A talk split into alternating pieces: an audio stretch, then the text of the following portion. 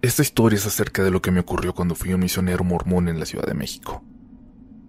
Tuve varias experiencias paranormales en esos dos años de servicio desde un edificio en Iztapalapa donde siempre nos abrían las puertas y niños en los departamentos vecinos que se aparecían a jugar, hasta presencias extrañas en nuestro dormitorio. Cada experiencia fue una de intenso terror y tal vez en otra ocasión sea más específico en ellas, pero esta vez quiero contar lo que nos pasó a mi compañero y a mí en el Cerro de la Estrella. Después de ese evento, mi compañero no volvió a ser el mismo. Algunos de ustedes ya deben ubicar a los misioneros, esos chicos de corbata y camisa blanca que van de dos en dos a hablar acerca de Dios y de la iglesia y ayudar a la gente que necesita un poco de fe en sus vidas. Yo tenía un compañero nuevo, gringo, que casi no hablaba español en ese momento, así que le costaba acostumbrarse. Vivíamos en un pequeño departamento a las faldas del Cerro de la Estrella, que era nuestra área de trabajo desde Lomas Estrella hasta las colonias típicas de Iztapalapa casi en la punta del cerro. A veces teníamos que cruzar por el cementerio peor mantenido que he visto en la vida. Está exactamente abajo de las cruces donde hacen la pasión de Cristo cada año, pero del otro lado. Tumbas abiertas donde podías ver los ataúdes, un pequeño parque abandonado y todos los muros destrozados para que la gente pudiera cruzar fácilmente de un lado al otro sin tener que rodearlo. A veces estaba tan solo que la gente decía que asaltaban. Nosotros como de costumbre íbamos a casa de algunas personas a las que les interesaba escucharnos. Era verano. Lo recuerdo bien porque cumplían un año de hacer lo mismo todos los días. De escuchar gente burlándose en la calle y de ir a casas donde la gente no estaba o la dirección era incorrecta. Acabábamos de cruzar el cementerio para ir a casa de Araceli, una mujer que junto a su madre enseñábamos. Su casa estaba casi a la punta del cerro, y en esa ocasión no había nadie en las calles. Era de día, así que era común que la gente estuviera en sus trabajos o en la escuela. Subíamos la calle y había un señor en la esquina. Parecía esperarnos. Se presentó como Iván. Así le voy a decir en esta historia. Y estaba llorando. Dijo que necesitaba a Dios en su vida para saber qué hacer, ya que su esposa lo acababa de abandonar. Yo soy un poco torpe para socializar, así que ni siquiera le di la mano. Empezamos a tratar de consolarlo y hablarle de la iglesia. Cuando intentamos poner una cita con él, nos dijo que nos mostraría dónde vivía. Era solo a una cuadra del panteón. Cuando nos dirigimos hacia allá, él puso su mano en el hombro de mi compañero, que en ese entonces tenía solo 19 años. Yo estaba muy ocupado hablando con este hombre ya que mi compañero casi no hablaba el idioma. Cuando íbamos llegando a la casa noté que él, mi compañero, estaba llorando. No dije nada hasta que llegamos e Iván dijo que iba a ver que todo estuviera en orden para dejarnos pasar. En inglés, le pregunté a mi compañero que si estaba bien. Y llorando me dijo, creo que no debemos entrar a esa casa. Yo, tan insensible como siempre he sido, le dije que por qué con un tono medio desesperado y me contestó, hay algo mal con él. Cuando puso su mano en mi hombro, sentí un escalofrío y mucho miedo. Vámonos de aquí. Es muy difícil que la gente quiera escuchar a los mormones.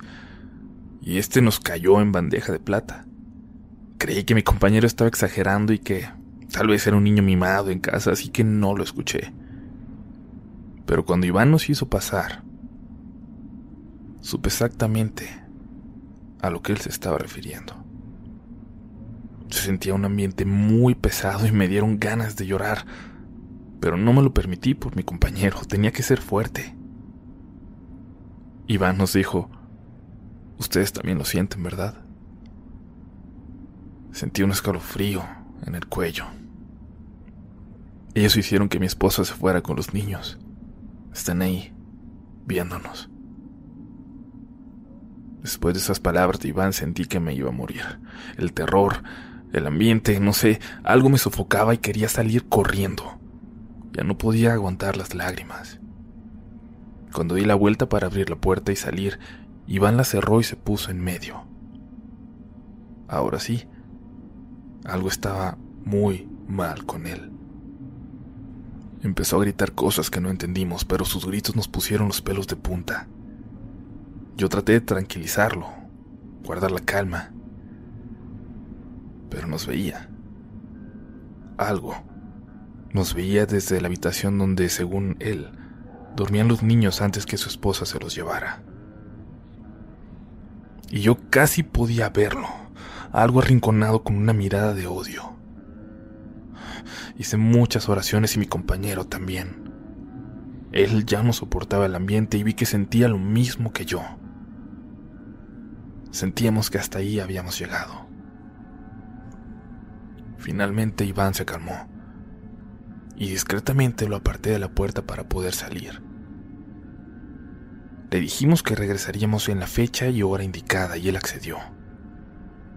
Tardamos mucho en recuperarnos después y fuimos a casa de Araceli, quien nos recibió con comida sin saber lo que acabábamos de pasar. Pero poco sabíamos que todo estaba por ponerse todavía peor. Pasaron las semanas y cumplimos nuestra promesa de visitar a aquel hombre.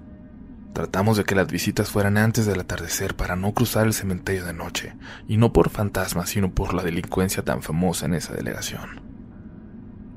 Las cosas parecían mejorar. A veces encontrábamos a Iván borracho con fotos de su familia en la mano. A veces estaba bien. Y hasta logramos que asistiera a la iglesia una ocasión. Estábamos emocionados de hacer un progreso con él, tanto que hasta se nos había olvidado aquello que habíamos vivido, o al menos a mí. Una noche estábamos en una junta con varios misioneros mormones en medio de ella sonó mi celular. Era Iván. Dijo, ya no lo soporto. Muchas gracias por sus visitas, pero ya no quiero seguir viviendo. Hoy voy a terminar con todo. Yo logré, después de una eterna plática, que se calmara y que nos esperara para poder ir a hablar con él. Pedimos permiso a nuestro superior ya que era muy noche y las reglas eran estar hasta las nueve en casa. Nosotros estábamos algo lejos en Coyoacán, así que pedimos permiso a nuestro superior y este nos puso una condición, conseguir un miembro de la iglesia con carro que nos pudiera llevar. Casualmente, quien estaba disponible era el obispo de la congregación. Llegamos al Cerro de la Estrella. Todo estaba oscuro. No había gente en el estacionamiento de la colonia, nadie. Solo los nichos de santitos y la Virgen con sus veladoras prendidas. No se escuchaba nada. Pero a mí lo único que me preocupaba era Iván y que no fuéramos a llegar demasiado tarde. Toqué la puerta. Nadie salió. La casa estaba completamente a oscuras. El obispo hasta preguntó si estábamos seguros de que era la casa correcta, pero seguí tocando. Mi compañero también se veía muy preocupado. Entonces, alguien abrió la puerta. Era Iván, pero no era él. Iván tenía un acento chilango muy marcado y este hombre no. Tenía una voz áspera y hablaba con seguridad. Iván tenía ojos que casi siempre veíamos con lágrimas y este hombre tenía los ojos llenos de furia y se veían vacíos. Dicen que los ojos son la ventana del alma. Era como si pudieras ver que alguien entró y se llevó todo lo que había adentro. Iván siempre estaba encorvado y este hombre se paraba con seguridad. Hola Iván, ¿cómo estás? Dije al ver que mi compañero y el obispo estaban congelados. Iván. Yo no soy Iván. Pero yo sí sé quiénes son. Y ustedes también saben quién soy yo. Dijo parado en el marco de la puerta, donde no se veía nada hacia adentro, solo oscuridad. Sí sé quién eres, dijo el obispo temblorosamente. Buscan a Iván, ¿no? Pasemos a buscarlo, pero no creo que vaya a salir. Su invitación era muy persuasiva, De alguna manera yo quería pasar, no sé muy bien ahora por qué, pero sabía en ese entonces que no debía hacerlo. Algo me aplastaba el pecho cada vez que ese ser de ojos oscuros fijaba su vista en mí. Mi compañero estaba llorando, el obispo sin palabras, así que proseguía, a pesar de estarme muriendo de terror.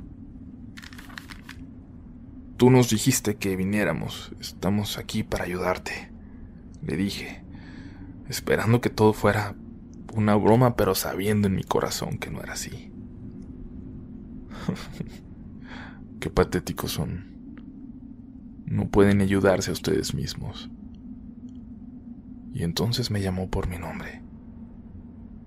Jamás le habíamos dicho a Iván nuestros primeros nombres, solo se nos conoce por nuestro apellido. Mis oídos empezaron a zumbar, mientras él repetía su invitación.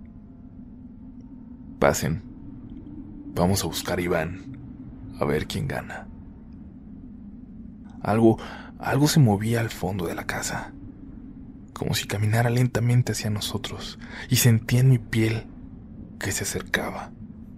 Un paso más, otro paso más. Iván, al darse cuenta de que mi mirada estaba fija en la oscuridad, se empezó a reír lo que nos puso a todos más nerviosos en ese momento. Fue como si alguien me hubiera dicho con firmeza al oído, váyanse ahora.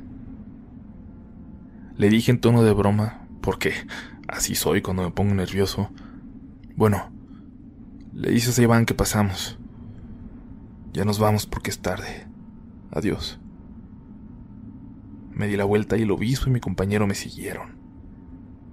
El camino al carro se me hizo eterno, mi mandíbula me dolía de la tensión y sentí un escalofrío en el cuello, pero ya no quise voltear hacia atrás. Subimos al carro y pude ver a Iván viéndonos fijamente desde un callejón. El carro se encendió. Salimos de ahí y pudimos ver que él salía del fraccionamiento al cementerio corriendo, entrando por uno de los muros derribados.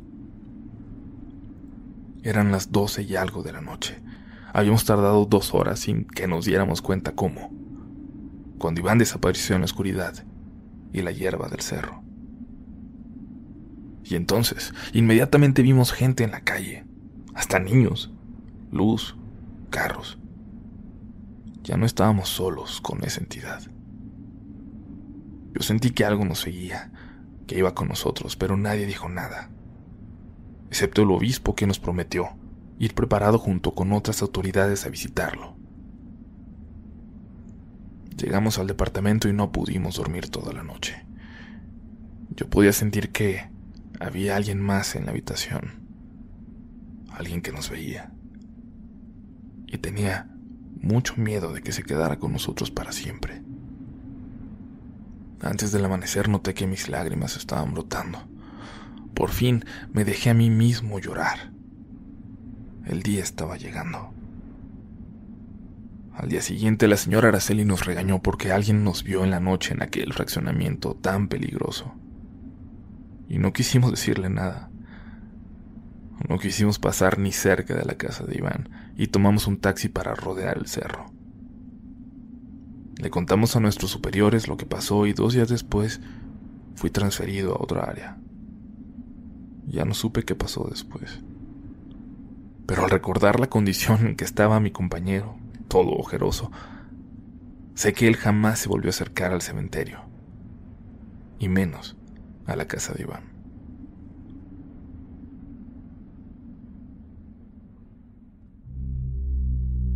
¿Qué tal comunidad de relatos de la noche?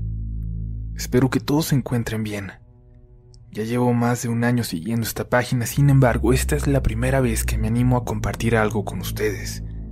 Es una anécdota que si bien no me pasó a mí, estuve involucrada de manera indirecta. Recuerdo que desde siempre he sentido un gran cariño y una enorme admiración por mi tío Héctor, el más pequeño de los hermanos varones de mi mamá, solo más grande que mi tía Claudia. Pero eso nunca fue impedimento o quizás fue eso lo que propició que mi tío fuera tan aventurero. Se fue de su casa a los 16 años buscando probar suerte en el puerto de Veracruz, de donde era originario mi abuelo. Ahí estudió el bachillerato e ingresó a la universidad decidiéndose por la ingeniería acuícola.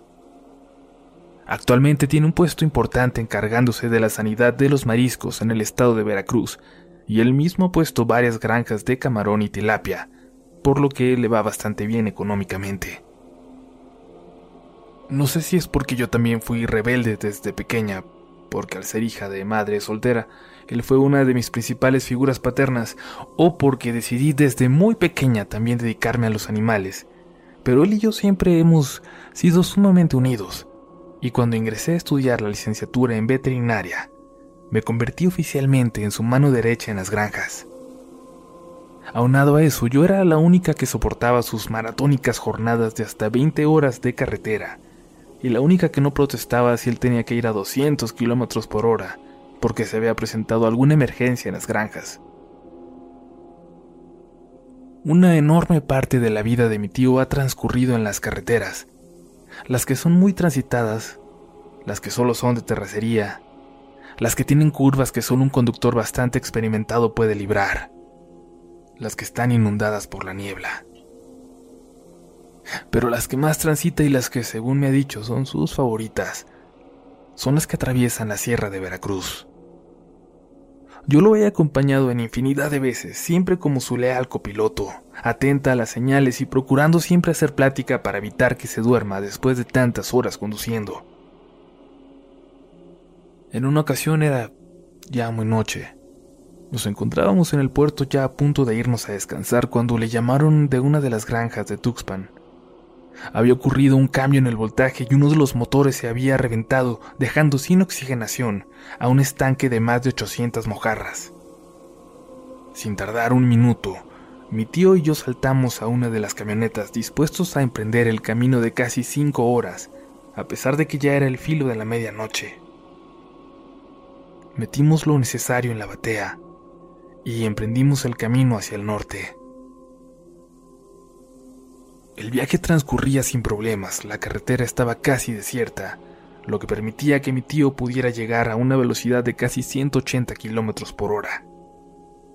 Mientras, me dictaba instrucciones para que las mandara vía WhatsApp a sus trabajadores. Llevábamos casi dos horas de carretera que habían transcurrido bastante tranquilas a pesar de la velocidad que llevábamos. Yo seguía escribiendo indicaciones por WhatsApp y conversando con mi tío para que se mantuviera alerta. Ya habíamos dejado atrás la transitada carretera y comenzábamos a internarnos en la sierra veracruzana. Llegamos a uno de esos restaurantes a pie de carretera donde se detienen los camioneros a cenar y a dormir. Cuando pude ver de reojo, apenas iluminada por las luces del restaurante, a una niña de aspecto indígena que no debía pasar los siete años de edad. Estaba justo al borde de la carretera, a punto de cruzarla. No sé qué me escandalizó más, el hecho de que una niña estuviera sola por la madrugada junto a una carretera tan solitaria, o el hecho de que estuvimos a escasos centímetros de atropellarla.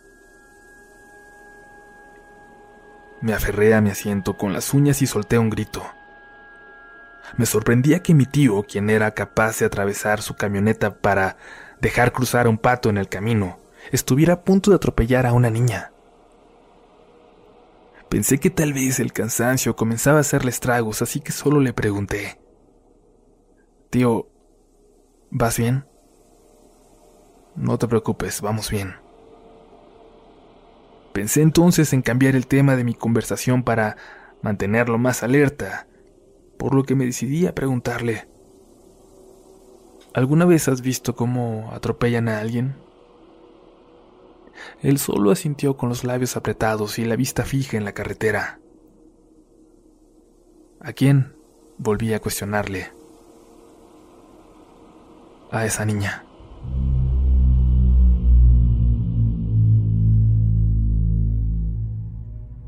Un escalofrío recorrió mi espalda mientras trataba de entender lo que mi tío acababa de decirme. No entiendo. Fue lo único que pude decirle después de recobrarme de la impresión. Él suspiró y me dijo, Tú sabes que yo prácticamente vivo en las carreteras. Conozco el país de punta a punta y a pesar de que no creo en eso, he visto cosas que no he podido explicar. Pero nunca, nunca voy a poder olvidar la vez que vi a esa niña en la carretera. Fue hace unos cinco años, igual que ahora yo venía en la carretera ya bastante avanzada la noche, solo que esa vez venía solo. En aquella ocasión no iba tan rápido porque era una inspección de rutina y no una emergencia. Venía bastante descansado y muy alerta, por lo que estoy seguro que esto fue real. No imaginé nada. Venía muy tranquilo en la carretera, pero por cosa del destino se me calentó el motor y tuve que quedarme parado justo a un lado de ese restaurante.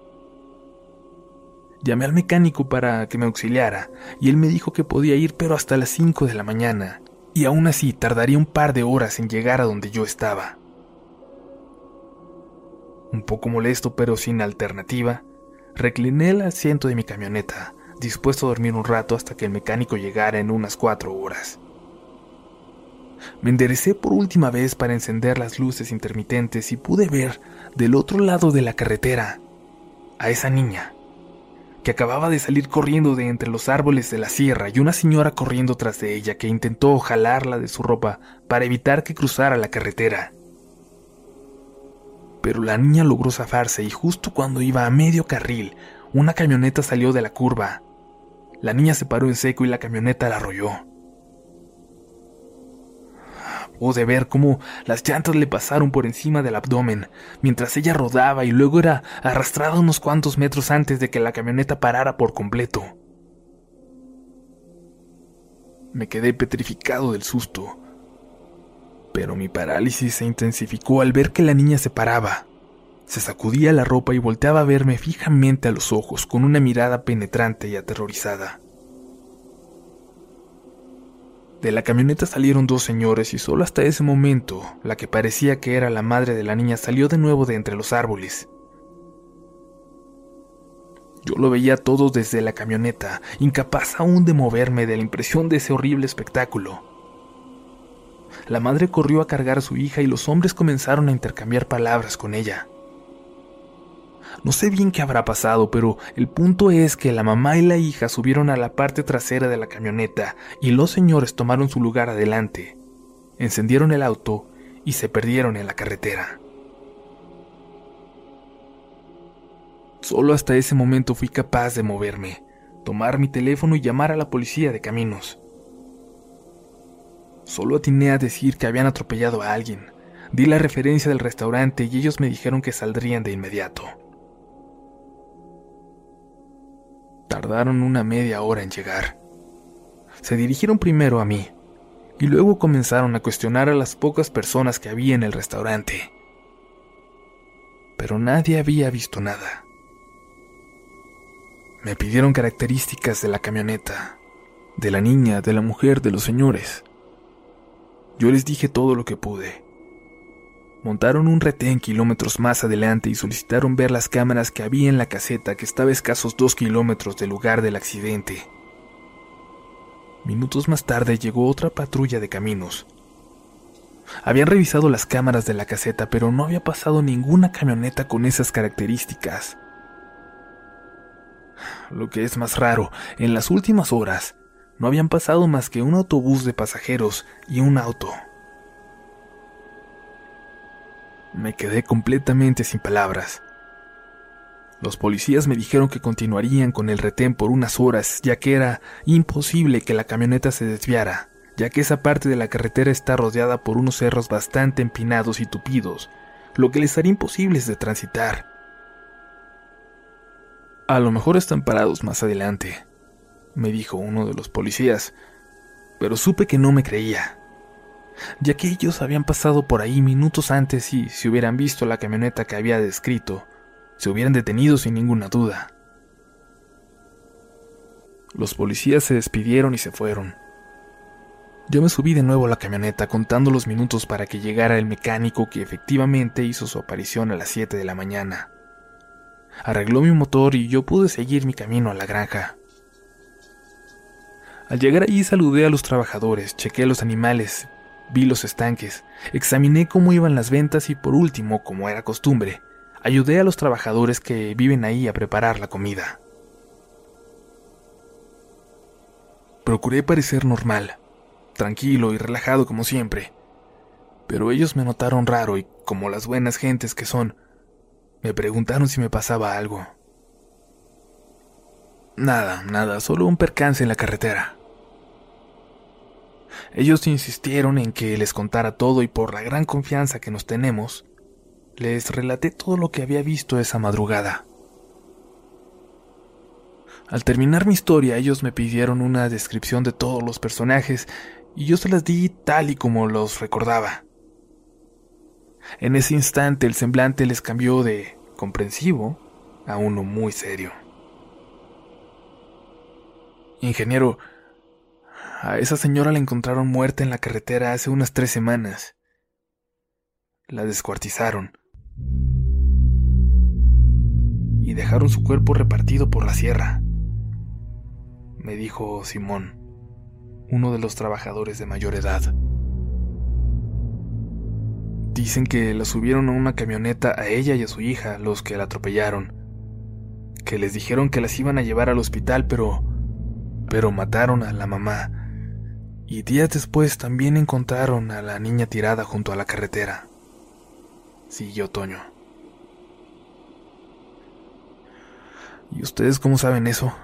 Les pregunté, entre escéptico y nervioso. Simón volvió a tomar la palabra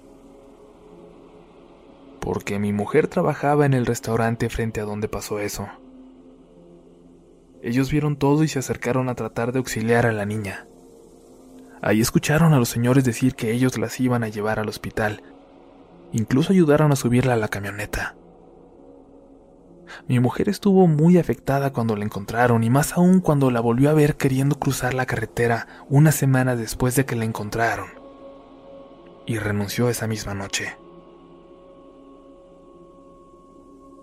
Mi tío terminó su relato con una sonrisa nerviosa y me dijo, No sé, hija, tú sabes que yo solo creo en el trabajo duro, pero esa experiencia jamás se me va a olvidar. Y ahora prefiero recorrer esta carretera con luz o con buena compañía. Al decir esto me dio unas palmadas en la cabeza. El resto de la carretera transcurrió sin incidentes. Eso me pasó hace dos meses que fui como en todas las vacaciones a trabajar con mi tío. Y me animo a contárselos ahora porque él vino de visita este fin de semana. De hecho, está a punto de partir en su camioneta, con dirección a esa granja de Tuxpan.